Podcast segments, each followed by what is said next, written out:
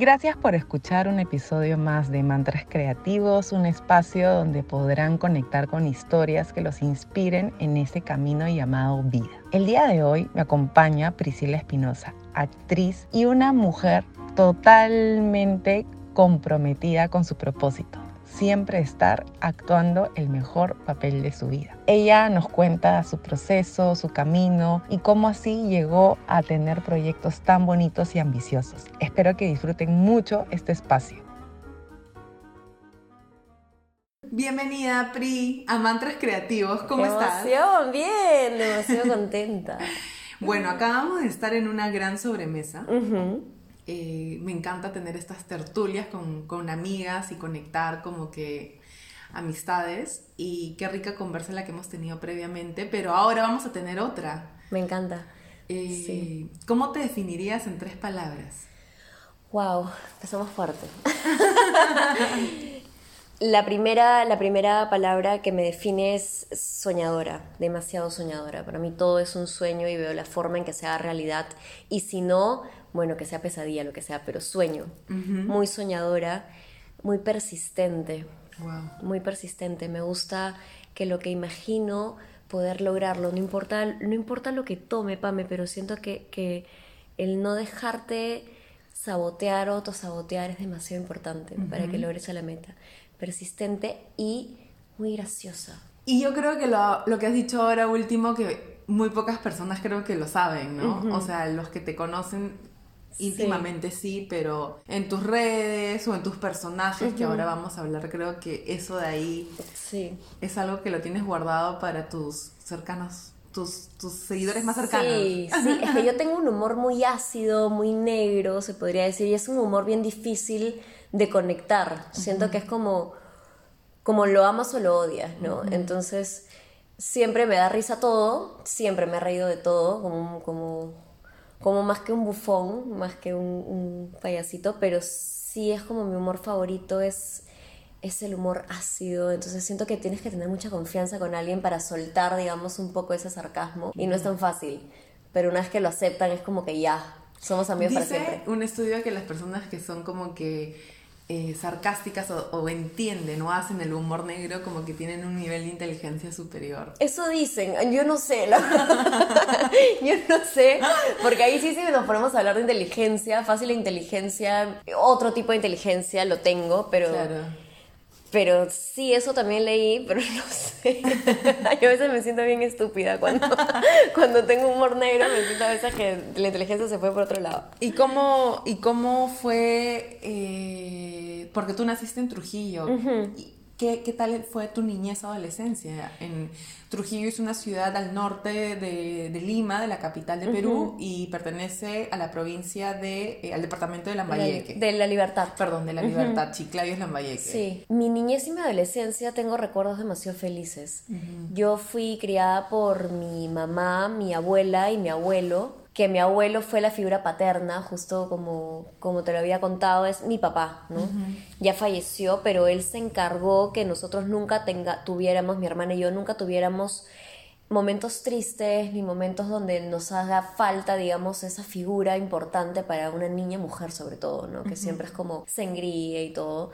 No, mi, mi, mi abuelo fue esa, esa figura importantísima para que mi niñez y mi adolescencia sean las mejores. Eh, tenemos muchas anécdotas, muchas cosas. De hecho, sí, Trujillo es una ciudad muy tradicionalista, ¿no? Es como todo bajo costumbres que vienen desde hace mil años. Entonces es un poco difícil romper el molde. No puede ser, es muy difícil que seas esa niña fuera del molde, es muy difícil, te van a tratar de encasillar, ¿no? Pero depende de cada uno, depende de la rebeldía. Entonces yo desde niña siempre he sido muy rebelde, nunca me he sentido como trujillana, para nada. Todo eso me, sinceramente me, me llegaba la, la, no sé, pues la marinera, la- el festival de la primavera, todas esas cosas, el club central. Impuestas, las cosas, impuestas. las tradiciones impuestas no van Ay, contigo. qué pereza, no, demasiada, demasiada pereza. Entonces siempre he sido como que hacía lo que quería y tenía a mi soporte que era mi, mi abuelo, ¿no? No quieres ir a esto, no vayas. No quieres ir, no vayas, ¿no? Como que nadie te obliga. Entonces puedo decir que he sido muy feliz, Qué lindo. muy feliz. ¿Y consideras que tu cambio a Lima era algo que tú ya sabías cómo era Lima? ¿Te lo imaginaste así? ¿Cómo es? O sea, yo o sea, yo viví en Arequipa hasta los 8 años y bueno, mi, mi shock sí fue muy fuerte porque yo vine a, a, vivir todo lo que era el terrorismo, ¿no? Yo salía en Arequipa y y bueno, podía jugar en la calle con mis amigos y en Lima de pronto a poner cinta adhesiva en las ventanas para que alguna bomba y no te caiga, si hubiera una bomba no te cayeran los vidrios en la cara, ¿no? Wow. ¿Cómo fue en tu caso venir a Lima? Yo tenía la idea que Lima era un Trujillo gigante tenía la idea que Lima era, no había nada más grande que Lima, ¿no? Entonces sí, cuando, cuando llegué sí, sí sabía que era una ciudad donde tenía que estar mucho más alerta porque no conocía a nadie, eh, tenía 20 años, entonces obviamente sí era como un poco preocupante que yo solita me desenvuelva en una ciudad tan grande que no conocía, había venido de vacaciones por allá a veranear y todo, pero nunca había decidido vivir ahí. Me chocó el tráfico, fue lo primero, en Trujillo no hay tráfico, me sorprendió mucho la cantidad de gente y la cantidad de lugares tan masivos que pueden existir. Los centros comerciales eran gigantes, ¿no? Las calles, eh, siempre había mucha gente y que no hagan siesta. Te juro. Claro. Fue lo principal porque en Trujillo tenemos el horario, ¿no? Todos empiezan a trabajar 8 de la mañana, a la 1 de la tarde están en sus casas religiosamente para almorzar con su familia, tienen la siesta de 3 a 3 y media y a las 4 empiezan a trabajar de nuevo. Y terminan a trabajar a las 7 de la noche, entonces llegan para el lunch. Entonces siempre tienen esos momentos de, de, break familiar. Y acá cuando recién llegué y me quedé en la casa de unos tíos, no podía creer que no los veía en todo el día hasta las 9 de la noche. Claro. Y los sábados y los domingos era el único día que podía compartir con ellos. Entonces, para mí sí fue como que lo más chocante de decir, wow, Lima avanza a 10.000 por hora. Qué impresionante cómo yo volví a Arequipa, a la casa donde viví, y ese condominio yo recuerdo que era grande, enorme, y cuando llegué sentí que estaba visitando una maqueta. claro, lo es más chiquito todo. Dios, estoy en un estudio de televisión donde siento que todo es miniatura, ¿no? ¿Te pasó lo mismo al volver a Trujillo? Sí, todo. Aparte que me, me, dejé llevar, me dejé embelezar mucho por los distritos bonitos de Lima. Me encantaba el malecón, me encantaba ir a San Isidro, caminar por el golf, me encantaba. Y de pronto llego a Trujillo y me di cuenta que habían tres áreas verdes comparado con lo que hay acá. Que llegaba muy rápido, ¿no? Yo me acuerdo que la primera vez que fui, que fue después de un año de haber estado en, en, en Lima, llego a Trujillo y, me, y quedo con mis amigas en ir a almorzar. Entonces yo calculé, ok, si tengo que estar a la una en el restaurante, tengo que salir a las 12 de mi casa para llegar. Ya. Y encima voy a agarrar hora punta, porque todo el mundo sale a comer ahí. Llegué en 7 minutos. Llegué 12 y 7. Y yo, ay, no, tengo que esperar 45 minutos a que lleguen todas. Claro. Me pasó eso. O sea, he podido regresar a mi casa, tomar la siesta y llegar al, al, al almuerzo. Y tú vienes a Lima por cumplir tu sueño. Para cumplir mis sueños. Sí. era ser actriz. Ajá, sí. Y tú haces tu primer casting. Para esto, como que hacer un breve resumen, ¿no? Tú estudias arquitectura y luego decides que no va. Al Me imagino que ciclo. debe ser una carrera muy exigente, ¿no? Es una carrera que no va con, conmigo, con mi estilo de vida. Es muy demandante, muy rutinaria también, ¿no? Eh, eres muy... La disciplina conmigo no va mucho. No siento que... es- tienes la libertad de crear, digamos, pero en una, en una laptop. ¿no? Claro. En un boceto. Pero no la libertad de, de ser. Entonces a mí no me gustaba eso, no me gustaba tampoco el trato, la, la poca sensibilidad de, de los profesores. Llegabas de, de haberte amanecido toda una noche o de haber trabajado duro por un trabajo que te ha costado tiempo y, y- y tu valor como, como futuro profesional y de la nada, sin asco, llegaban y te decían, esto es una porquería. Primer ciclo, segundo ciclo, obviamente le rompes el corazón al alumno y te destruyen la maqueta, te arranchan el cartón y te dicen esto está mal, hazlo así, y te destruyeron la- eh, las 12 horas de haber estado despierto, ¿no? Entonces no me gustó, me gust- no me gustó que sean tan fríos, que sean tan insensibles. Y yo como tenía esta vena artística, para mí la sensibilidad era una cosa muy importante y no la podía perder. Y por eso me cambié de carrera. Dije, no voy a aguantar, ahorita me voy a lanzar encima del arquitecto y lo voy a agarrar a cachetadas por haberme roto la maqueta que tanto tiempo y, y dedicación me ha tomado, ¿no? Y estudias comunicaciones. Y estudio comunicación. Que es una carrera muy bonita. Sí, Sí, eso Solamente que siento que no está bien marketeada. Es verdad, tiene, tiene una mala fama, que es para los vagos, pero en realidad no, es para la persona creativa, la que, la que quiere despertar, digamos, ese lado de su cerebro 100% creativo, ¿no? Y siento que salen personas con muchas capacidades para hacer de todo, el que menos necesita un comunicador, y más ahora, ¿no? Bueno, pero ¿cómo se verán amenazados ahora los con el chat GPT? Ah, muchísimo. ¿No es cierto? Qué fuerte, ¿no? Con todo lo que está avanzando en la tecnología. Entonces tú llegas a Lima después de estudiar eh, comunicaciones y dices, ahora voy a ir por mi sueño que es ser actriz y soy autodidacta. Sí. O sea, pero seguías algún tutorial. Me veía todos, todas las, todos los blogs, todas las entrevistas, he leído libros de actuación, he seguido muchísimo a, canales de YouTube que entrevistaban. Me acuerdo que una entrevista que más como que me encantó fue de Michael Douglas y que él decía, para ser actor no necesitas tener escuela, necesitas saber vivir claro. y disfrutar de vivir y, disfrutar el, el, el caos y la armonía de la vida. Las dos cosas, se habitan en ti, ya está, ¿no? Entonces, eh, a mí me gustó eso porque siempre había conocido actores que me decían, tienes que estudiar. Para ser actor tienes que estudiar con, en Perú con Alberto Isola o con Roberto Ángeles, que son los mejores profesores, pero sin embargo también yo sentía que había muchos actores que quizás tenían la vena artística, pero no era su momento de despegar. Ya ha pasado mucho. Por eso que hay actores que recién empiezan su carrera a los 50 años. Claro. Porque el personaje a los 50 años es donde lo encuentra maduro. Sí. ¿No? Sí. O sea, qué interesante. Llegas a Lima, me imagino que tu familia dirán, diciendo, la vemos en dos meses de vuelta. Escándalo. No, decían, mi hija, yo me imaginaba que mi abuela decía, mi hija es prostituta. Claro, claro. mi hija se va a ir a revolcar con el productor para poder estar en... Burrier. De verdad que yo sentía que, que, pensaban eso. Y un poco sí, un poco que juzgaban, trataban de decírmelo de la manera más romántica como para no herirme, pero sí me sentí bastante juzgada, pero a la vez yo no podía juzgarlas a ellas porque era neta ignorancia. Claro. ¿Cómo vas a, cómo te va a gustar lo que no conoces? Entonces, yo sentía que como ellas habían solamente visto desde lo que cualquier persona que no es parte de la industria, solamente ve una pantalla de televisión y se imagina un universo detrás, ¿no? Y lamentablemente en mi familia se imaginaban lo peor, ¿no? Que las actrices eran muy superficiales, muy creídas, que para llegar al protagónico, ¿no? Tenían que acostarse con tal y tal, que eran muy como de alcohol, de drogas, que los hombres eran muy machistas. O sea, había como que una... tergiversaban mucho la idea del artista. Claro. Igual que el artista plástico. Como el artista plástico, que, tiene que ser pastrulo. Que mi papá nunca me dijo de que quería, o sea, de que, de que mi tía abuela era un gran artista porque no quería que yo me dedicara al alcohol. O sea, cosas lo que, lo que han pintado en las películas, que el que está pintando siempre está con su guiro y con su vaso de whisky al lado. Sí, claro. Y no es así. Y no es así. ¿Cuál fue tu primer trabajo? Fue con Carlos Álvarez en un programa cómico. Ay, qué divertido. Sí, fue la primera, sí.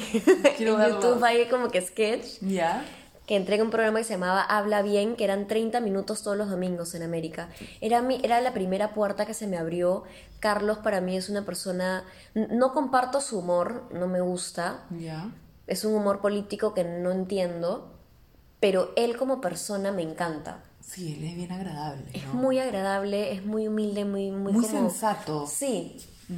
Y eso es lo que me gustó de trabajar con él, que si bien es cierto no me sentía al 100% feliz con los personajes que me daba, que he tenido mucha suerte que me vio y me dijo, ok, tú definitivamente por el perfil físico y por lo que, lo que me estás contando que quieres ser actriz, no te puedo poner de hueca, ni de vedette, ni nada, no quiero explotarte a ti físicamente, vamos a ver cómo te desenvuelves como la periodista, la niña pituca, la, este, no sé, pues no por ahí una política, pero muy con, con muy divertido, digamos. Ya.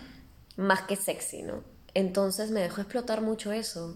Y es lo que le agradezco bastante porque siento que es lo que me quitó esos nervios de las cámaras y me quitó los nervios de la improvisación y el de fallar en escena. Siento que muchos actores tienen miedo de aprenderse un texto, aprender su guion porque se van a olvidar la letra o porque, no sé, no van a encontrar su luz ni nada. Pero Carlos improvisa tanto en el momento que no te queda de otra más que improvisar también. Claro.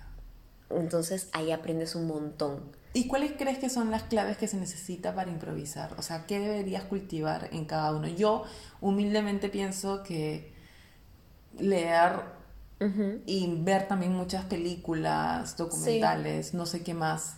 Sí, tener, e, es que leer te da un vocabulario extenso, entonces es, es, rico porque ahí tienes varias herramientas de comunicación. Exacto. Eh, leer muchísimo y escuchar. Totalmente. Escuchar en tu día a día y ser muy observador, como siempre tener tus, tu sentido de la, de la vista y, y, y, de la escucha muy alerta. ¿Alguna vez has hecho impro, o sea, en vivo? Eh, no, nunca. Pero una vez llegó, eh, estaba en una obra de teatro y mi compañero le dio ataque de nervios y éramos solamente los dos en escena. Entonces le dio como un pequeño ataque de nervios y cambió todo el, el guion de nuestra microobra. Ya. Entonces en ese momento, pues, a seguirle la corriente, a ver qué salía y salió algo increíble. Que nunca más se pudo Que nunca más se pudo volver a hacer. Y lo mejor de todo es que el público nunca se dio cuenta que habíamos cambiado toda la letra. Cuando terminamos eh, la obra, él estaba como hiperventilando y le dije, escucha, me ha sido la mejor función, que si lo, hubiéramos grabado, hubiéramos apuntado todo lo que hemos dicho para agregarlo a, la, a las siguientes funciones. Me encanta. Sí.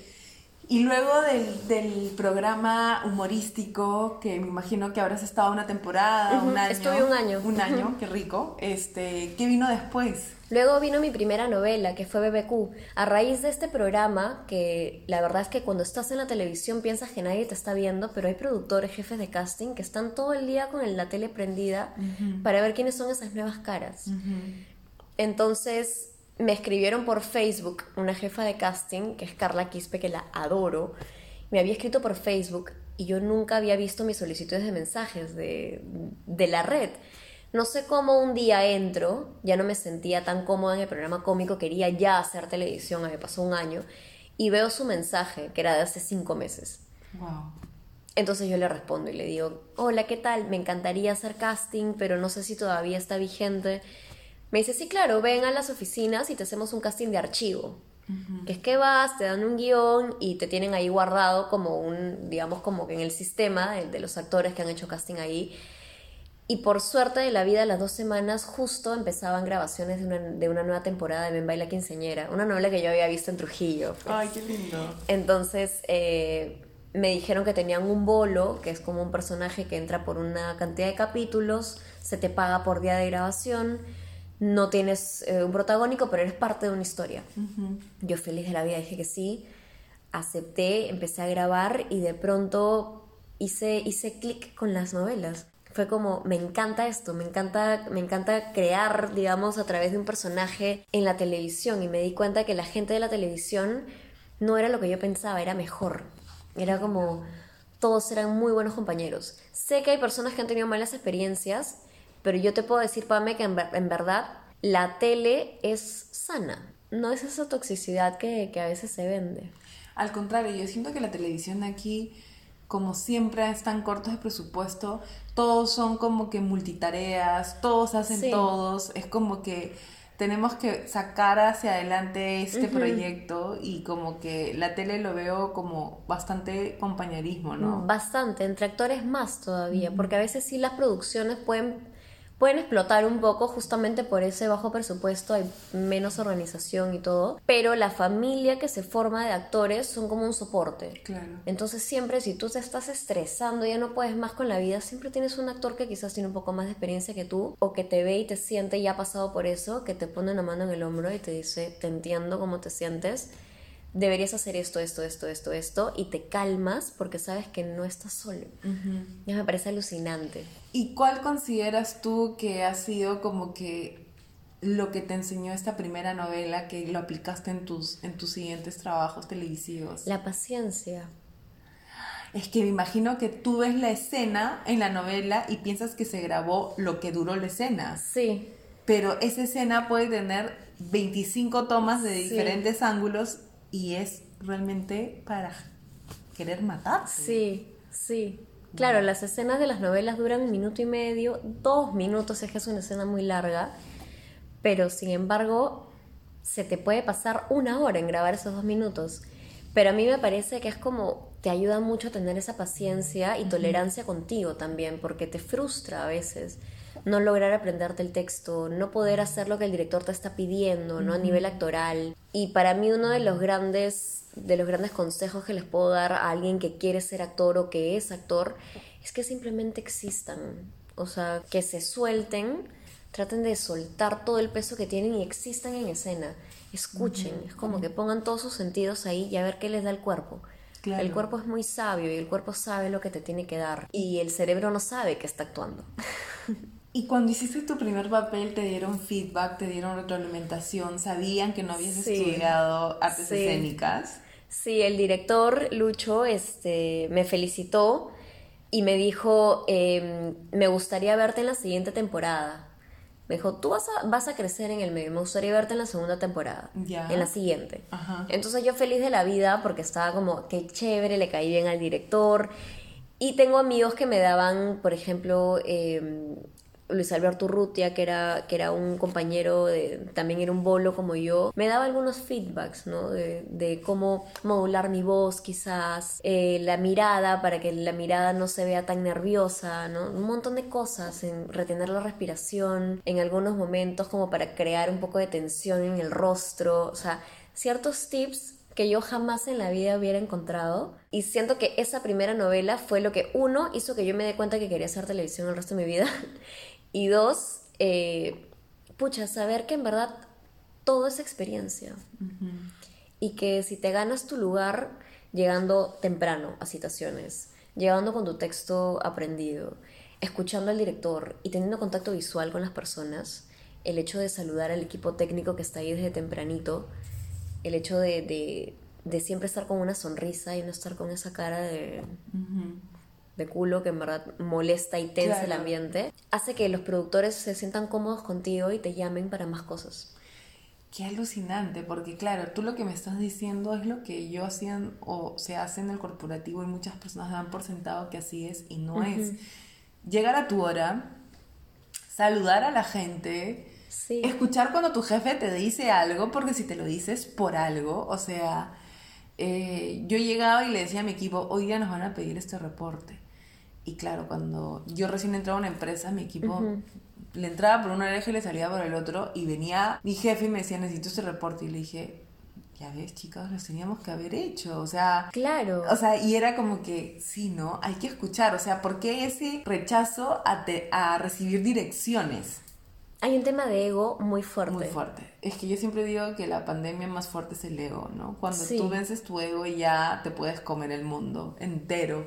Luego de Dulce Quinceñera. De sí, Ven Baila Quinceñera. Ven Baila Quinceñera. Mi dislexia siempre aparece en todos los episodios de podcast. este, viene... Viene de vuelta al barrio. Que fue un éxito. Que fue un éxito las primeras temporadas. Justo yo entré en la primera temporada. Ajá. Esa fue una temporada corta, entré solamente por dos meses, pero ahí sí, por ejemplo, conocí, porque algo de la televisión de Ben Baila Quinceañera era que yo grababa solo los sábados. Y si por AOB me tocaba grabar, ellos me avisaban con mucho tiempo de anticipación. Una semana antes, un viernes, yo ya tenía todo mi horario de la siguiente semana. Ok. En De Vuelta al Barrio no pasa eso porque ellos escribían guiones y salían al aire. Wow. Entonces tenía que estar siempre alerta a mi teléfono para mi citación. Ok para ver si salía en el capítulo. Ya. Entonces, esa fue otra cosa que aprendí de la tele, que no todas las productoras son iguales, no todas trabajan igual y que es una gran desventaja salir al aire mientras grabas. Y hay todo un tema burocrático con los guiones, porque el canal compra el proyecto, ahí está el productor y está el director. El director es el que dirige la novela y es el productor es el que produce eh, toda la puesta en escena para que se ejecute el proyecto que el canal aprueba. Ajá. Y los guionistas son todos estos intelectuales que deben escribir los capítulos que debe presentarse el productor y el productor debe pedir la aprobación. Sí. Que en este caso es el canal. El canal, ajá, exacto. Entonces, y si el rating baja o los actores no van, los guionistas también tienen que rehacer todo. Sí, 100%. Creo que acá en el Perú no se escucha mucho de los guionistas que están detrás de las series. No. En otros países tienen más relevancia, ¿verdad? Sí, sí, porque en verdad es, es un ingrediente importantísimo el guion. importantísimo. Hay series que yo he visto, por ejemplo, hay series danesas que a nivel quizás de, de, producción no son guau como una serie de HBO que Game of Thrones, pero están tan bien formados los guionistas y conocen tanto del, de, y están tan conectados entre ellos que tú te quedas pegado por el guion. Así es. Vi como... una serie hace poco sueca, pero un tema que hablaba sobre toda la competitividad que había dentro de una editorial eh, literaria, que yo lo viví, o sea, yo me estresaba. Sí. Y, y como que creo que los guionistas decían, no, el guionista no puede ser parte ajeno a ese proyecto, debe ser actor, una cosa así, ¿no? A mí me pasaba mucho que en la última novela que grabé, que fue Brujas, que era la segunda parte de Princesas de una novela que salió en pandemia. Yo veía a Guille, que era uno de los guionistas, por lo menos tres o cuatro veces por semana en el set, viendo, solo viendo, porque de eso se alimentaba para él decir que puede funcionar o que no puede funcionar para los siguientes capítulos, que no lo he visto en ningún lado. Entonces me parecía increíble, creo que nunca se lo dije, pero algo que siempre pensé de él es como, esto es o sea, eres el, es como el escritor de un libro, ¿no? Totalmente. ¿Cómo no vas a conocer tu historia? ¿Cómo no vas a vivir lo que vas a escribir? Es como, me encantaría que quizás haya un poco más justamente eso de protagonismo al guionista para generarles esa presión de su chamba, que no es poca cosa, y, que, y que vaya mejorando poco a poco el nivel de guion. ¿Y qué piensas sobre las huelgas que hubieron hace un tiempo de guionistas, ¿no? Que estaban en contra de que a los actores se les pagaba demasiado y, ellos hicieron una huelga porque formaron todo un sindicato y se rehusaron a escribir eh, más capítulos para Friends, para The Big Bang Theory y todas estas series. Hay bastante desequilibrio con el tema de los presupuestos dentro de una producción. Okay. Muchísimo desequilibrio. Hay, eh, hay casos hay mucho caso de machismo también, o sea, una guionista mujer que puede ser la guionista principal va a ganar menos que un guionista que no es el principal. Sí, vamos, claro. Eh, el actor principal es la cara del proyecto y todo, pero sin el guion no eres nada. Siento que todo tiene que ser muy equitativo. Todo tiene que ser muy equitativo. No sé si viste esta serie, eh, La maravillosa vida de la señora Maisel. No pero ella, ella decide ser comediante y era la única mujer comediante. Y de pronto para ella llegar a la televisión decide ser guionista, o mejor dicho, escritora de chistes de ese tipo, tipo Jimmy Fallon de los, de los 60. Y claro, ninguno de sus compañeros la tomaba en serio. Le decían, tú no sabes hacer chistes, los chistes de mujeres no se dicen en la televisión. Terrible. Muy fuerte, ¿no? Muy fuerte. Muy, muy fuerte. Sí, yo sí estoy un poco 50-50. Estoy completamente segura que, por ejemplo, si es que eh, el actor y el guionista tuvieran más comunicación, la cosa sería otra. que, el, que el actor pueda conversar con su guionista, del guionista del proyecto, y que puedan ver hacia dónde pueden llegar juntos con ese proyecto sería increíble. Sería increíble. el desequilibrio de los pagos es alucinante. También. Es alucinante. Está bien que al actor le pagan muchísimo, pero el, equipo técnico, el equipo de producción. Es muy fuerte, es muy fuerte y es una miseria el pago. O sea, tienes que ser de un proyecto muy importante para que ganes una cantidad de plata. Y eso pasa en todo el mundo, ¿no? Lamentablemente es un modus operandi de, del mundo en sí, ¿no? Y cuéntame, luego de Brujas, ¿a dónde vas? Luego de Brujas me tomo un año obligatoriamente sabático porque a raíz de, no sé si pandemia, más que todo político, cambios políticos, muchos cambios políticos, hubo menos inversión de empresa privada. Nosotros, yo siempre lo digo y no me interesa, pero para mí el Ministerio de Cultura es un fantasma. Claro. Y ni siquiera un fantasma buena gente. Entonces, eh, la empresa privada es lo único que sostiene la televisión y lamentablemente hubo tan poca inversión que ya ningún proyecto se aprobaba, ¿no? Ningún proyecto se puede hacer con 5 soles, Pame, o sea, necesitas por lo menos 20. Entonces era muy difícil sostener un proyecto futuro, los canales estaban en pérdida y, y, toda la coyuntura del no saber hizo que se caiga la productora donde yo trabajaba, entonces me quedé sin chamba. ¿Qué era? ¿Cuál era la productora? Pro TV. Ok. Mantras Creativos llega gracias a Basurto Co, tu consultora de marketing para crear y comunicar la marca de tus sueños. Si quieres lanzar tu propio podcast o estás buscando asesoría en branding o social media, Basurtuanco sabe cómo ayudar. Descubre más en basurtuanco.com. Eh, me quedé sin chamba y estaba craneando qué hacía. Me salvaron los talleres, gracias a Dios. Comencé a dictar. En Butaca Film. Eh, empecé a dictar en arte y escena y en workshop, que son dos escuelas que ahora se han levantado muchísimo y estaba feliz de la vida dictando, pero yo sí quería volver a grabar. ¿Y cómo fue tu experiencia como, como, como profesora, maestra? Maravillosa. ¿Te encantó? Me encantó. ¿Viste talento? Vi talento. Qué lindo. Vi bastante talento. Tanto así que eh, a muchos de ellos les decía, no tengo nada en contra de esta escuela, me parece que es una buena escuela, pero siento que tú necesitas algo un poco más dirigido profesionalmente. Ah, ya sea drama, Sí. comedia, Sí. A danza, qué lindo. Y me imagino que en pandemia también te cuestionaste mucho a lo que qué hice, ¿no? Ahora Mm. de qué voy a vivir. Claro, la típica que yo estaba diciendo ahorita, mi abuela y mi mamá deben estar matándose de risa que le estoy sufriendo. Ajá. Pero no, estaban muy preocupadas porque tenían miedo que me sienta, que sienta que había fracasado, ¿no? Entonces siempre recibía llamadas de motivación, de apoyo de ellas, ¿no? Como ya estás acá, ya te metiste al mundo, ahora Vamos con sol- todo, vamos con todo y, y sé la mejor. Sí. Y después de eso llega la película de Netflix. Y la película de... No, no, la película de Netflix fue mi mejor momento.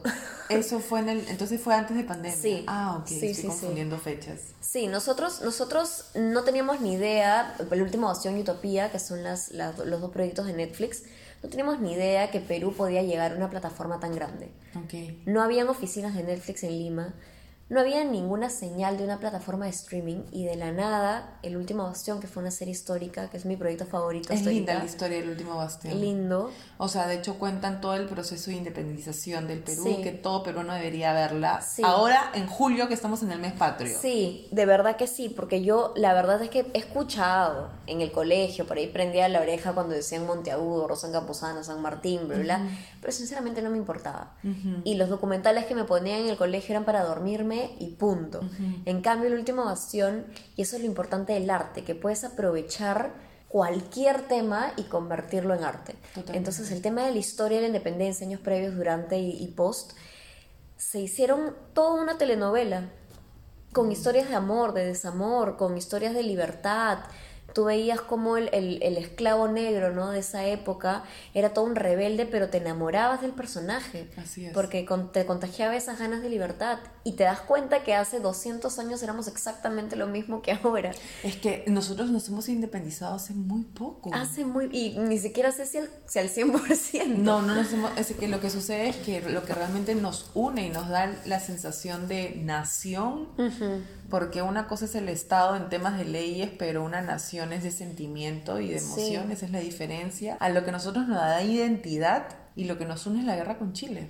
Sí, Porque si no hubiera venido Chile, nosotros nos seguíamos peleando entre nosotros mismos, ¿no? sí. De hecho, el último bastión iba a ser una segunda temporada basada en la guerra con Chile. Claro, es que la guerra con Chile tiene tanto, o sea, nosotros que caminamos por Miraflores, el Malecón, vamos a, a- a pasear y no sabemos que aquí en el morro, en el morro donde todo el mundo hace bicicleta en la Ajá. mañana, ahí se iba la gente a luchar por su, por su, por su país, ¿no? Sí. Y este año es el año de, de Olaya, ¿no? Este, este pescador. Claro, Emanuel Olaya, sí. Es más, Latina intentó hacer una también una versión de, de serie histórica de capítulos unitarios y el capítulo de Emanuel Olaya fue muy bonito. De José Olaya fue muy bonito. Sí, porque, bueno, él era mensajero, si no me equivoco, mandaba mensajes, ¿no? A la resistencia. Es que es alucinante nuestra historia. Sí, pero, de hecho en el último bastión se ve. Sí, sí, sí, se me ve. acuerdo. Bueno, lo que llegan tiempo. al Real Felipe y, y- y todo eso, pero claro, era traición a la patria, olvídate, Sí, en pues, esa época. Sí, sí, sí, sí. Bueno, entonces, Utopía, ¿qué tal llega Netflix a grabar Utopía, El último bastión? Fue alucinante, porque ya nos, nos podían ver, me podían ver mis tíos que vivían en otros lados del mundo. Claro, estabas feliz. sí, estaba feliz. Para mí ahí fue como el punto en donde dije mi carrera, quiero internacionalizarme, quiero llegar a, a- a- hacia afuera. Sentí que, que no valoraban eh, mucho, digamos, como que la televisión nacional pero cuando algo se internacionalizaba le daban mucha más atención. Entonces dije, ok, esta es, esta es la clave para que la industria del cine, la industria de la televisión, hasta la industria del teatro, porque a veces graban las obras de teatro y las suben a Netflix en modo musical, crezca. Y para que Perú vuelva a ser cuando existía la perubólica y todo eso, ¿no? Entonces, eh, para mí fue como que el, el flechazo de sigue, sigue. La vas a ver verde, la vas a ver verde en algún momento, pero sigue. Tú como, como artista también me imagino que cuando llega un momento de falta de inspiración, ¿qué haces? ¿no? O sea, se te puede venir abajo un día, dos días, pero tienes que seguir. Claro. Y encontrar dentro, la belleza dentro de todo ese caos y ver qué es lo que puedo sacar de esto que me acaba de pasar. Y sobre todo darte cuenta de que no entiendes el por qué, pero de ahí más adelante entiendes el para qué. El para qué, sí. Tú, no sé si eres, estás muy conectada a las películas españolas, este... Un poco. Justo yo vi eh, Azul Oscuro Casi Negro, una película que, es, que le escribió eh, Daniel Sánchez Arevalo, y un poco contaba la historia de los castings de los, de los que interpretaban las películas. Y bueno, él es un guionista y director de cine y él cuenta que cuando estaba buscando el protagonista para este, esta película, que es Queen Gutiérrez, un español que ahora es un actor súper famoso, este actor pierde el bus porque vivía en un pueblo lejano de Madrid y llega a Madrid y casi pierde el casting y llegó tan agitado que hizo el casting mal, pero de alguna manera fue muy honesto y le dijo al director como que como que lo había hecho muy mal que por favor le diera una segunda oportunidad. Le dio la segunda oportunidad, hizo el casting y agarró el papel y ese papel lo llevó a, a hacer a todo, ¿no? Este hizo hizo esta película este primos, vecinos, o sea, todos los ves las bestsellers, películas, La Gran Familia Española, y como que cuando yo escuché esa historia, dije, ¿Qué, ¿Qué, anécdota tienes de tus castings? Los castings siempre son como una ruleta rusa. Nunca sabes qué va a pasar. Nunca sabes qué va a pasar. A veces te puedes sentir muy preparado y puedes creer que hiciste un gran casting y de pronto no logró las expectativas del, del productor o del jefe de casting y a veces vas tan nervioso o vas tan agitado también porque todas las cosas pueden pasar antes de un casting. Siempre pasa, o sea, a mí siempre cada vez que tenía un casting siempre ha sido un previo pésimo. Claro, claro. ¿Cómo es el casting, no? Ah, el casting, claro, que siempre mis previos son terribles. Yo me acuerdo que una vez se me rompió un pedacito de diente y me moría de vergüenza de llegar a mi casting porque dije, pucha, no, pues me van a hacer el plano cerrado y se va a ver que me falta un pedazo de muela y van a decir, ya está. Claro. Pero, pero te las ingenias. Siento que ah, finalmente en el casting tienes que dejar fluir. Si te pones demasiado... el, el, texto te lo tienes que saber como el Padre Nuestro. Pero si te pones demasiado a pensar en cómo voy a posar, cómo se va a ver mi cara, la vas a fregar. Claro. La vas a fregar. Y a veces el casting que sientes que peor te fue, finalmente es en el que quedas. Me encantó este capítulo de Friends, lo debes haber visto cuando Joey va a un casting y se está haciendo la pila. y tenía que hacer un, un, tema dramático y le decían, bueno, sigue. Y él hace todo el papel como que me estoy inventando las frases, ¿no? Pero decía, por favor, que tú no entiendes que esto. Y como que el hombre se estaba orinando, sin meando. Y como que los, los, los, así los directores estaban así en show y dijeron, ya llamaron de nuevo para el casting y no le salió igual. Le dijeron, pero ¿dónde está tu intensidad? Entonces empezó a tomar agua para hacerse la pila de nuevo. En verdad, sí, en verdad, eh, los, los jefes de casting buscan mucha verdad. Automáticamente buscan cuál es tu, tu nivel de honestidad, ¿no? Y, todo es muy energético también, Pame. Es, es, hay, hay, actores que son maravillosos. Yo nunca he hecho un casting, pero he estado, digamos, he acompañado a, hacer castings. Y sí me doy cuenta cuando eres muy buen actor, pero pucha, como, como, como persona tienes ese ego, pues que te juega en contra, ¿no? Y como que, ay, soy lo máximo, este casting es mío, estoy acá por, por pura formalidad. Y de pronto, claro, el casting es maravilloso y ves que el jefe de casting comienza a poner tu, tu, archivo a un lado. Bueno, no sé si viste el Triángulo de la Tristeza, ¿no? Sí. El inicio de esa película también es fuerte. Es fuerte, sí. Pero siento que, que yo nunca me aburriría de hacer castings. Nunca. Siempre es una experiencia. Pero tú lo recibes porque, como una de las palabras que me has dicho al inicio, eres persistente. Sí. Sí, pero, eh, pero lo dijo Robert De Niro. Robert De Niro, o sea, que es el un crack de cracks que estoy segura que él debe tener 18 mil guiones en su oficina para aceptar películas, ¿no? Pero él siempre dice, yo hago casting, yo pido que me casteen, porque una cosa es ser buen actor, pero otra cosa es conectar con el personaje.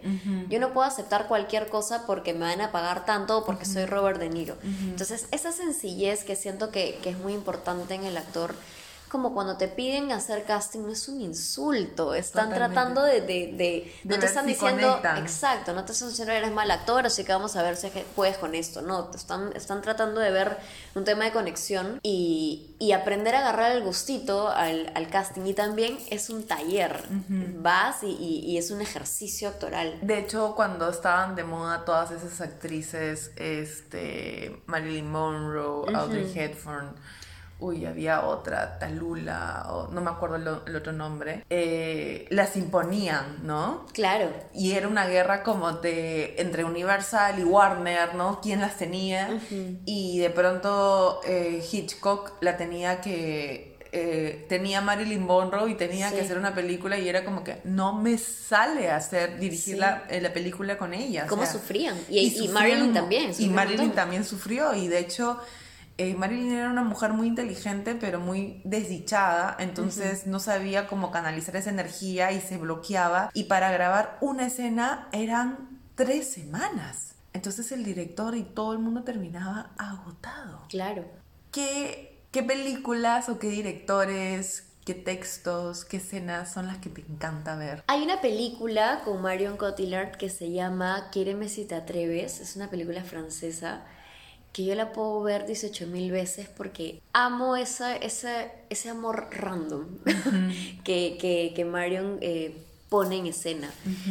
Ella es francesa, eh, Marion. Ella es francesa, sí. Son unos niños que se conocen desde muy chiquititos y hacen clic y se vuelven tan unidos, pero eran estaban tan destinados a ser que ellos tenían una latita, como una, una lata que parecía como un carrusel, y se podían enojar y decir, ¿sabes qué? Te veo en 10 años. Y le daba la lata al otro.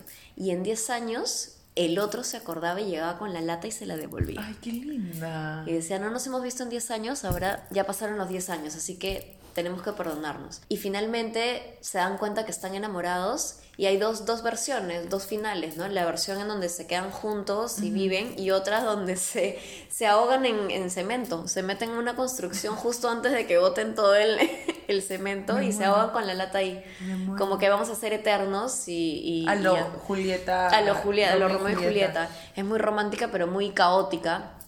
Y esa, y esa película me encanta porque es como literalmente lo que está destinado a ser es. Totalmente. No importa los años que pasen, lo que tú hagas, en quién te conviertas, si esa persona está destinada a estar contigo, ya fuiste, chola, ya estás. Ya estás. A mí me encantó, eh, justo estoy viendo las películas que ella ha hecho y em, Midnight in Paris. Uf, Medianoche en Paris. película. ¿Tú, ¿Tú eres fan de Woody Allen o después de que ya como que... Porque antes decían, no, Woody Allen dejó a su esposa y se casó con su hija adoptiva y lo normalizaron. Ahora todo el mundo dijo, no, este hombre se pasó de pedófilo. ¿Tú pudiste separar su vida personal? Yo siempre separo. Ok. Siempre separo a la persona del artista, porque yo también, a mí también me gustaría que me separen. Ya. Porque sí, o sea, ahora claramente sí baja, mi fanatismo, ¿no? la admiración baja, pero sí reconozco que el hombre ha hecho genialidades. Pero Medianoche en París creo que es una de las películas. Es hermosa. Y cuando la vi por primera vez, no la entendí. ¿Y sabes por qué? Ya, ¿por qué? Porque no tenía tanta cultura como ahora. Ah, bueno. Entonces yo no sabía de escritores, no sabía de artistas, estaba metida en el mundo corporativo y la escena donde él va a París a medianoche a los años 20 y entra y está bailando Josephine Baker eh, con Gabi Blicoli yo no sabía que, era, que era Josephine Baker, no sabía que estaba ahí este Hemingway. Y claro, estaba... la, escena del bar es increíble. Es, increíble, entonces sí, es un fucking genio Woody Allen. Sí, muy, ¿Y cómo te fue con Annette, con esta película? ¿La llegaste a ver donde tienen una hija que es un títere? No, la he escuchado y nunca la he visto. Yo la vi en, una, en un vuelo y y la hace con este actor que es muy, muy bueno, que ha hecho otras películas bastantes, Adam Driver, y tienen una hija que es una marioneta, ¿no? Y es una y la hija es como que mentira, es como Pinocho pero en versión de, niña. Pero es fuerte, ¿sabes? O sea, es un musical muy fuerte, pero lo actúa muy bien, pero yo terminé un poco trastornada. Claro, te entiendo. ¿Qué, ¿Qué, otra película? Hay una película de Charlie Chaplin que se llama Luces de la Ciudad, City Lights, que es literalmente como la mejor, la mejor demostración de amor que puede existir. Charlie Chaplin se enamora de una mujer que era ciega que vendía rosas en, el, en, el, en, el, en la calle y era muy pobre y se hace muy amigo de un millonario y tanta cosa y a las finales él podría utilizar digamos esa plata que al final es logra conseguir dinero pero él podría utilizar esa plata para, para él, para salir de la pobreza y para surgir. Y sabía que esta, que esta mujer no le iba a hacer caso porque claro, ciega se podía enamorar de él, pero ya cuando si veía, pues iba a ver que era un que era Charlie Chaplin todo chiquito con la con el terno roto y todo y descubre que la iban a, que la iban a desalojar de la casa, tenía a la, a la abuela que era anciana, entonces, y encima era ciega, entonces Charlie Chaplin simplemente eh, decide hacerse pasar por un ricachón y, y, utilizar a este amigo millonario, ¿no? Para, para poder aparentar ser algo que no es. Y finalmente le paga la operación de la vista para que la mujer pueda ver, pero él se aleja, él se va porque le da vergüenza que lo, que lo viera, porque le está dando todo su dinero. Y cuando se encuentran, la mujer lo reconoce y le dice, tú eres. Ay, no, me muero, me encanta, la voy a ver. La mujer ya vendía flores, pero vendía ya viendo. Y cuando reconoce a, el personaje de Charlie Chaplin, le dice, no te vayas, eres tú, no me importa cómo te veas, tú te enamoraste de mí ciega y ahora imagínate, o sea, ¿cómo voy a dejar ir a un amor tan bonito? ¿no?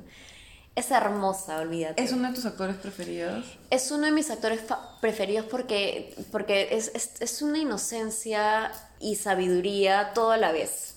Como me parece maravilloso. Pero como buen actor tuvo una mala vida. Sí. ¿No te preocupa eso para ti? Sí, bastante, bastante. Bueno, me tienes cerca, somos casi vecinas. Sí, es verdad. Yo siento que yo soy muy afortunada porque sí, sí, eh, justo. Iré a rescatarte y te doy un par de cachetadas. te Por favor. Yo sí siento que, que los amigos que he hecho acá en Lima, que son muy contados, son amigos que realmente considero que, que podría llamarlos en los peores momentos de mi vida o de mi carrera o de lo que sea y que sé que me van a levantar, porque yo a veces sola no puedo y lo reconozco. Pero sí siento que es como tu diálogo de una película que amas y que te y que juegues a que tú lo interpretas así. Porque, porque ah, sí vi que te sabes todos los diálogos. Me sé todos los diálogos, pero una la frase que más me gusta de todas las películas es de Shrek 1, cuando Shrek se da cuenta que está enamorado de Fiona y que podría tener algo con la princesa. Ya. se va a recoger girasoles y los girasoles son mis flores favoritas y está caminando ya para decirle a Fiona que la quiere y comienza a decir, "Vi esta flor porque es bonita. A mí no me gusta." pero pensé que a ti sí te gustaría porque tú sí eres bonita. Pero su carita, los nervios, tenía la flor ahí. Esa frase a mí se me quedó tanto que se la compartía a, a mi expareja. Le dije, esta frase para mí es tan tonta, pero a la vez tan hermosa que la quiero para siempre en mi vida. Y cada vez que cumplíamos mes, me mandaba un ramo de girasoles y en la nota me ponía esa frase de Shrek. Que, repítela, por favor. Que es, vi esta flor y pensé que te gustaría porque es bonita. A mí no me gusta, pero a ti sí porque tú sí eres bonita. Ay, sí. es una cosa muy tierna, muy linda, ¿no? y, muy y veías pues un tremendo ogro que está con un girasol caminando a declararse una princesa, pues, ¿no? Humana. ¿Cómo te fue de crush con, o sea, amor con La La Land? No tanto. ¿No tanto? No, me, me, es, que, es, que, es que sentía que esta, esta versión en donde nunca más estaban juntos, donde todo era como una fantasía, esa impotencia cuando le, cuando le codea y se va del bar, no, sabes, yo dije, espero que nunca me pase, pero los que han vivido un desamor así, o lo que, lo que pudo ser y no fue, es como que... Yo sí, lo sé, yo, sí, yo sí he sentido eso, de hecho en mi libro cuento... ¿no? Experiencias que, que me pasó, ¿no? Y en las escenas, al final de La La Land, era como que yo estaba así con lágrima, ¿no? Pero, y esa parte donde ella arma todo un monólogo, van Ah, pocas personas. Ah, y- para su obra. Sí. Claro, le he vivido. La has vivido. Le he vivido. ¿Y, ¿Y cuáles son tus planes? Mis planes, quiero, quiero probar fuera. Yo siento que ahorita estoy en un proceso de reconstrucción personal, no como actriz, como Priscila, agarrando fuerza, agarrando vuelo. Eh, soy impulsiva, pero no soy tan impulsiva como para dejar todo lo que me ha costado tanto. Siento que, que me ha costado mucho ahorita estar acá sentada con, con todo esto que te estoy diciendo. Me ha costado mucho y todavía le tengo un cierto cariño a, a, a esto, ¿no? Que soy. Estoy en proceso de reconstrucción y quiero alzar vuelo, intentar fuera. Eh, la actuación, actuar, actuar fuera. Ya no me interesa tanto a futuro el tema económico. Siento que ahorita es el momento en el que quiero ahorrar, quiero poner un negocio, una marca, algo que me pueda sostener, pero sí quiero intentar, por ejemplo, hacer teatro en Argentina. Quiero intentar hacer televisión en Colombia, ¿no? Las series colombianas que me encantan, ¿no?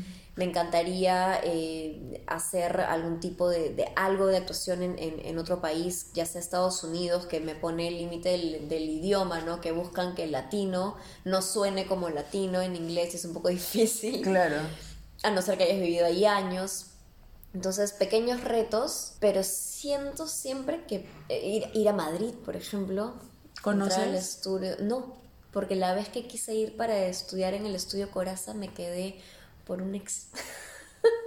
Bueno, yo creo que Una todo sonza. pasará por algo, ¿ah? Sí, todo pasa por algo. Bueno, cuando vayas yo te acompañaré porque me encanta Madrid. Sí, Amo. amas. Es una ciudad que creo que al principio no la entiendes y con tu madurez vas con, entendiéndola más. Sí, sí, es, es importante entenderte también, o sea, siento que, no sé si te pasa a ti como, como artista, ¿no? Que estás a veces en un momento donde, donde tienes que ser Pamela un, un ratito Por supuesto, para luego ser Menta 2.0. por supuesto. Y creo que es lo que me está pasando ahora, ¿no? Sí. Estoy como que mucho hacia adentro creando eh, y poco a poco voy a ir sacando todo esto cada vez Sí. eh, a, su, a, sus, a sus tiempos correctos, ¿no? A sus tiempos correctos, exacto. Y, y, y lo reflejas en tus obras, en el color que usas, en las formas que trazas, o sea, Y con el concepto, ¿no? O sea, Y con el concepto, yo así me he sentido en muchas oportunidades que estaba muy chiquita como persona, entonces como actriz era muy sobreactuada o de pronto no me sentía cómoda haciendo lo que me gustaba. Y era porque faltaba un poco reconstruir este lado personal que lo había dejado un poco de lado por esa hambre de, de- de crecer y tanta cosa. Y cuéntame, ¿tú crees que aquí en Perú tenemos esa cultura de, por ejemplo, yo soy muy fan de actores y de directores y guionistas, entonces lo que yo hago es que si veo una película que me gustó, busco el director y veo qué otras películas ha dirigido y eso me va llevando a mis grandes descubrimientos. ¿Tú también haces lo mismo? Sí, sí, porque me- si me gustó algo, siento que a otra cosa quizás me podría gustar más. Claro. Y de ahí llegas a otros directores y así es como vas conociendo. Ya. ¿Y, y qué director te encanta? Hmm, qué buena pregunta. A mí me gusta. Lo que pasa es que a mí me gusta mucho Franchella como Bueno, director. sí. O sea, como actor no hay pierde. Pero hace poco vi una serie de él que él mismo se dirigió y me pareció hermosa. ¿Dónde está la serie? Está en Star Plus. Sabes que tengo ya todas las plataformas, pero porque yo soy una ves. gran consumidora de, eh, pero la voy a anotar para verla. Y, y de peruanos, hace poco tuve la, la suerte de Ricardo de Montreyul. Es un peruano que, que se fue a Los Ángeles y ha dirigido a Bárbara Mori, ha dirigido a Christian Meyer, muchos actores como latinos, pero que han logrado afuera, y ha venido a grabar una película acá a Perú. Me llamó para un, una- un personaje chiquito y en esa pequeña escena lo admiré un montón y me vi todas sus películas. Claro, a nivel de, de guion, a nivel de producción, a nivel de fotografía, quizás tú dirías, no, pues no se compara con una, una película de Woody Allen, ¿no? Pero Pero tiene ese toque que te humaniza. pero es muy humano. Es la actriz que vino a... eh, Sí, sí, sí, sí, Bárbara Mori, la que vino a grabar Mistura, así se llama la película que vino a grabar ella. Tú sabes que Bárbara, Bárbara Mori después de Rubí, ella se casó y su esposo cuenta de que le ofrecieron muchísimo dinero para hacer más novelas tipo el estilo de Rubí y ella nunca aceptó. O sea, es más, decía que si podía haber dejado de hacer Rubí, lo hubiera dejado de hacer. Wow. Sí. Y qué fuerte, ¿no? Porque un papel que te hizo mundialmente conocida, deseada. Sí. Bueno, yo, yo soñaba en ser Rubí, o sea, yo soñaba un día despertar y tener las pestañas de Rubí, o sea. Claro, ella ya no quería ser Rubí Pérez. es, que, es que sí, yo me imagino que la carga. También la autocrítica, Pame, eh, pasa mucho. A veces el, el personaje villano te enseñan en los talleres de actuación a nunca juzgar al villano, nunca juzgarte si es que te toca ser el villano de una película, pero es que es, es inevitable que, que tú no te sientas culpable o te sientas responsable del- de los efectos de tu personaje. Entonces te logras estresar, te logras, logras sentir como que lo que estás haciendo está mal. Claro. Y esa claro. presión también. Y, y- y yo me imagino pues que Bárbara debe haber sentido que, que Rubí ya superó todos sus límites a nivel emocional, a nivel de todo, ¿no? O Es sea- una desgraciada. O sea, Sí, sí, sí, pero y sin embargo admirada por todos. oye, la gente, o sea, dicen de que la gente se volvía loca. Que la película, la telenovela en Tailandia, la gente se paraba todo. Y en ese entonces no habían redes. Claro. Entonces no había ni siquiera YouTube, o era muy poco el contenido en YouTube. O sea, tenías que esperar al día siguiente a ver la novela, ¿no? Qué locura. Yo he vivido eso. Pero era increíble. Y lo estoy viviendo ahorita con And Just Like That, que están poniendo Ya. un capítulo por La semana. nueva temporada. ¿Qué es lo que deberían hacer con Emily in Paris? Porque pusieron toda la temporada en una y me ¿Verdad? la vi en un día y como que tengo que esperar Verdad. 364 días porque me la vi en un día. ¿me Esa, esas series a mí me encantan porque te muestran el cliché del parisino y es como que yo vivo soñando con el cliché de París. Me encanta. Bueno, entonces volviendo al tema de directores, eh, creo que es una linda práctica seguir a tu director favorito, ¿no? Sí, sí, y consumirlo, sobre todo, y recomendarlo. Hay mucha Así es. gente, hay mucha gente que no sabe la chamba del director. Piensan que solamente el, el señor o señora que entra al set dice ya cámara acá, luces acá, todo está perfecto, el set está lindo, tráigame los actores, quiero esto, como y chao. Pero no se dan cuenta que todo lo que ven ahí es porque él lo hizo. Totalmente. o sea, es el pintor Es prácticamente. el pintor de unas escenas en movimiento. Sí, O sea, yo pinto un cuadro, pero un director es un pintor itinerante sí, y los actores son partes del cuadro. Muchísimo, es así. Y es un chambón, o sea, hay muchos actores, hay muchos directores que se enfocan mucho en la, en la dirección actoral, ¿no? Solamente dirijo actores y no me importa si es que la luz no le dio al actor, me importa un bledo, yo necesito que el actor me transmita y punto. Y hay otros que son un poco más estéticos a nivel de, de, de imagen, entonces ya, no te muevas de esta marca, si quieres caminar, camina tres pasos para la izquierda y tres pasos para la derecha, porque si caminas adelante pierdes tu luz. Si Claro. caminas hacia adelante no te voy a escuchar del todo bien, ¿no? Entonces hay de todo, es como un, un mundo nuevo el de la dirección. Y ¿sabes algo que a mí me molesta mucho en las novelas? ¿Qué cosa? Y a mi mamá también, que cuando vemos escenas donde una mujer recién se levanta, Ajá. ah. está toda maquillada. No sabes cómo me revienta que me, que me arreglen el rulo cuando est- estoy tirada en una cama. Y ¿no? mi mamá siempre me dice el comentario, ni en su matrimonio ha estado tan arreglada. Es verdad. Es verdad. Yo no entiendo por qué todo eso es malo para la piel. O sea, No, está dando- y es malo para la escena porque Sí. no te crees la escena. Claro. Sí, Y lo- eso es muy televisa. Y lo otro es, creo que, creo que en las novelas de Annie lo vi, eh, estaban demasiado arregladas.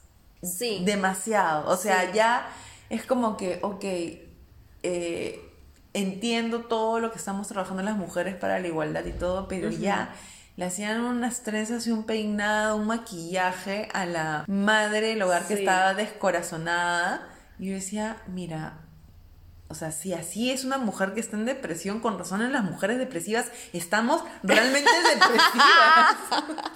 Porque así no me veo. No, no.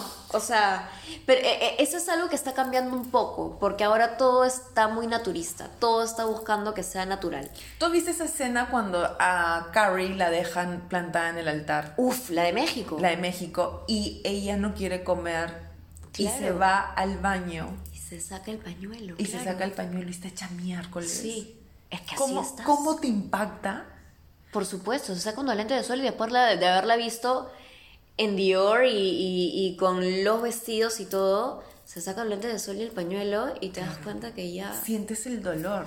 Sí, Entonces yo le quiero decir a todos los de televisión y de novela, dame esa escena. por favor. Dame ese, ese, ese, ese dolor para yo realmente no ver que estar llorando con un rímel la prueba de agua, ¿no? Sí, de hecho a mí me ha pasado mucho eso, que a mí me gusta en el drama conectar muchísimo. Y me puedo tomar mi tiempo, yo sé que a veces puedo caer pesada con el equipo técnico que está ahí, pero a veces me puede tomar 15 minutos en lograr conectar y llegar con el llanto real, nada de, nada de las gotitas en los ojos ni nada. Entonces yo sé que es un poco incómodo, pero finalmente siento que esos 15 minutos van a hacer que valgan la pena porque va a ser una escena en donde yo me voy a sentir cómoda y la emoción se va a dar, ese, ese dolor se va a dar. A veces quizás ni siquiera salen lágrimas, pero es simplemente la expresión de, de- de los ojos, o sea, cómo, te, cómo el cuerpo te habla para que puedas entender lo que está pasando el personaje. Y me ha pasado varias veces que es como llanto desgarrador, un momento desgarrador, te puede salir una, una gota de moco por la nariz, te puedes agarrar el pelo de la frustración y te moviste el rulo, ya está. Y hacen esto, corte, No. arréglenle el pelo, limpienle el moco, cuando fácilmente yo me puedo dar cuenta y hacer esto. Claro, claro. Limpiarme con la mano y continuar con la escena. Ese corte es como, ¿por qué? ¿Lo hice mal? No, es que hay un pelito que está ahí. Eso de ahí me parece que es tan terrible Pues sí. y es un tema cultural ya de la industria, Del in- de la perfección, ¿no? de la perfección. Y cuéntame, justo estoy viendo que tú interpretaste eh, un papel en Utopía y también conectaste muchísimo con el personaje. Mucho. Con, Orly Gombero. con Orly. Yo la verdad es que empecé a creer un poco en, en- en los ángeles y los fantasmas, un poco a raíz de eso. Ajá. Eh, trato de pensar que fue muy real y no fue simplemente producto de mi imaginación, pero cuando íbamos a grabar la- la- las escenas yo me sentía muy incómoda con el hecho de, de- de interpretar a alguien que, que existió. Y un día antes, cuando yo sabía que tocaba la escena de, de- de la muerte en la discoteca y que iba a tener que hacer todo el recorrido, eh, me entró mucha ansiedad, muchísima ansiedad y me fui a dormir muy preocupada. Siento que me quedé, ni siquiera me acuerdo en qué momento me dormí. Y tuve un sueño que se vio muy real, que era como si yo me hubiera levantado al día siguiente, llego a maquillaje y peinado y estoy mirándome en el espejo con muchos nervios. Y estoy un poco como nerviosa, sudándome las manos, no quiero grabar la escena. Y de pronto se acerca, sin hablarme, literalmente la verdadera Orly. O sea, la que había visto en las fotos que me habían enseñado. Y se refleja en el espejo del, de maquillaje. Y solamente me sonríe. Entonces, Como que tú te dio la venia. claro, como estoy aprobando que hagas esto, tranquila. Entonces, yo me he sentido en paz y he grabado la escena. De pronto me despierto.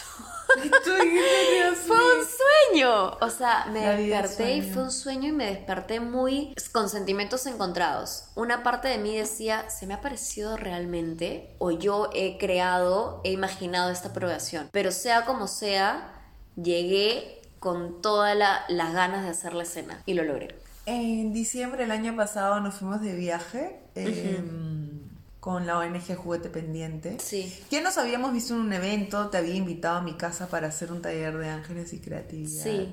Sabía que tenía una misión contigo, pero creo que hoy en la tarde ya sabemos por qué. No puedo creerlo. Es muy o sea, ya algún día contaremos a detalle Sí. todo.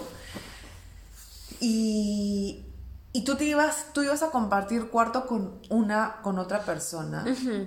Y Natalie Boucher iba a compartir cuarto con otra persona. Sí. Esas dos personas no fueron al viaje a último minuto y hacen cambalache de habitaciones Claro. y te ponen a, Con Nati. con Nati. Y Nati, que acaba de, de, de pasar por el podcast, cuenta la historia que ella trabajó muchos años en Scotiabank y pasa a trabajar a G&G con el hermano de Orly. Sí, sí, me contó. Y de hecho ella tenía un parecido a Orly y te ponen a ti a compartir habitación con Nati. Sí, yo siento que, que estos últimos años he conocido a gente que me ha conectado con cosas de mi vida muy importantes. Qué fuerte. Como hablamos de esto con Nati, me contó, el hermano no ha visto la película, uno de los mejores amigos de Orly sí, me escribió por Instagram hace muy poquito que recién se había atrevido a ver la historia, la película. Eh, con Nati también tiene una conexión muy chévere, muy, muy bonita, Muy ¿no? auténtica. Y claro, y contigo igual, como que qué lindo conocer y todo, pero de pronto yo me sentía súper en confianza contigo de poder contarte todo, cosas también hemos hablado, mi papá arriba y todo, o sea, Sí, una sí, locura sí, en la sesión de ángeles, y qué loco que hoy día haya pasado esto, que te juro que es como que eh, en shock, entonces yo siento que las personas que últimamente están llegando a mi vida me están ayudando a la misión que tengo. Sí. Sí, lo de hoy un poco yo organizo estos almuerzos y e invito a una amiga muy cercana que termina siendo que el papá de esta amiga que ha fallecido había también estado muy presente en tu vida, ¿no? Sí. Sin Entonces, yo conocer a tu amiga, Si qué tú loco. conocer a mi amiga y sin yo saber que tú conocías a su papá que había fallecido, ¿no? Exacto, sí. La cosa es, las cosas son muy extrañas en la vida. Pri, para todos los que están escuchando, ¿qué consejos les darías a los que quieren ser actores? que sean reales, que no Sí. pierdan la humildad. O sea, el, el ser real es ser humilde, ser bueno, ser malo, ser querido, ser lo que sea, pero que seas. Esto de, de- de siempre estar planteándote el qué puedo ser ahora es como no, la vida no es jugar a ser la Barbie. Yo siento que es mientras más real contigo seas, más verdad vas a encontrar en el arte Qué lindo.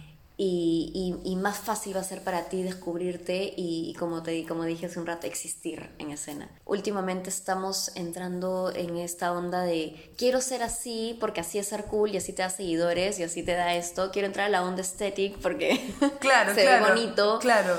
Quiero este, pensar así porque así voy a tener menos haters porque ahora todos somos muy sensibles y lo que opines va a ser criticado o juzgado, lo que sea. Y de pronto yo si pongo a todas esas personas en un cuarto y les digo quién eres, no van a poder responderme nunca.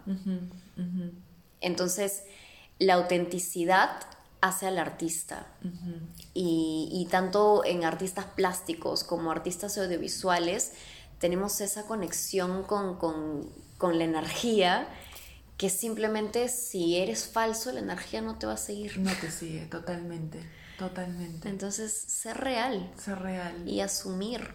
Como hay una, hay una palabra que odio, pero entonces apechuga con lo que eres. Ah, pero por supuesto. Y hazte Ah, cargo. El año pasado cuando hice Boarding Pass, que eh, todo el mundo me decía, oye, ¿quién te, ¿quién te hace todo esto? Y yo, yo, o sea, un día me toca pintar, un día me toca colgar cuadros, otro día me toca llenar mi carro de, de miles de cosas, otro día me toca tocar puertas y la vida es así. La ¿no? vida es así, es una montaña rusa. Es una montaña rusa. Y tienes que disfrutarla. Sí, es, es el, el- el consejo que le daría a cualquier persona que, que quiere o ser actor o ser artista o simplemente ser. Tanto tu sombra como tu luz es importante y si no aprendes a abrazarla y no aprendes a controlar tu sombra y no aprendes a explotar tu luz, pues entonces mejor quédate encerrado en tu cuarto viendo Netflix, viendo cualquier cosa. Claro. No salgas, no, no salgas. Claro, claro. Me ha encantado conversar contigo. Demasiado, ¡Qué ha sido como que una, también una catarsis porque justo lo que te contaba, estábamos, para empezar, hemos estado en, una, en la cocina un ratito conversando y te conté un poco de esta situación que vivo profesional, que me siento bien actuando y todo, pero también me siento un poco como enjaulada, digamos, me gustaría mejorar muchas cosas del, del, del trabajo actoral en televisión, pero estoy feliz en televisión, entonces no es que me quiera ir, sino sí me gustaría buscar, entonces siento que hablar de esto me ha dado como que alas para decir, yo no puedo cambiar a la industria, pero puedo cambiar quién soy en la industria y ver de qué manera sacar un beneficio personal. Como, y, y lo cuento para cerrar, que, esto, que vi esta serie, El baile de las luciérnagas. Hermosa. Hermosa. esa- y sobre todo es una serie muy linda porque es un libro. Sí. Y la protagonista, eh, el director eh, o el dueño eh, quiere sobrepasarse con ella y ella como que renuncia y al momento de renunciar ella decía abrir su programa por YouTube o por web o por su página web, ¿no? Porque si uno tiene la vocación, finalmente uno ve la forma en cómo sacar adelante, ¿no? Pero si hubiera ella dicho, no, yo me tengo que quedar en televisión, pase lo que pase, hubiera sido una estadística más de de todos los abusos y acosos que suceden en la industria, ¿no? Claro. Que espero que a ti no te haya pasado. No, felizmente, felizmente no he sido víctima de ningún acosador ni de nada dentro del, del medio porque sí he escuchado tantas cosas de directores, de jefes de casting que se han sobrepasado, especialmente con chicas jóvenes que recién están empezando, entonces piensan que es así. Claro. Eh, pero no, he tenido la suerte que me ha tocado gente maravillosa. Siento que el ambiente es sano, pero hay de todo, pues. Como en todos lados. Como en todos lados. Y siempre estar alertas y cuando no te sientas segura, alzar tu voz. Sí, háblalo. Totalmente. Háblalo. Siempre va a haber alguien, siempre va a haber alguien que te va a escuchar. Qué lindo. Gracias por tu tiempo. Gracias, Pame. Demasiado contenta. Qué lindo. Gracias por escuchar un episodio más de Mantras Creativos. Me encanta tener esta comunidad donde cada día vamos creciendo más. Si te gustó este episodio, compártelo, coméntalo y házmelo saber para poder tener esa motivación que necesitamos para seguir creando. No te olvides de darle 5 estrellas al podcast desde tu plataforma favorita, ya sea Spotify o Apple Podcast. Que lo disfruten muchísimo, tengan una linda semana. Nos vemos. Chao.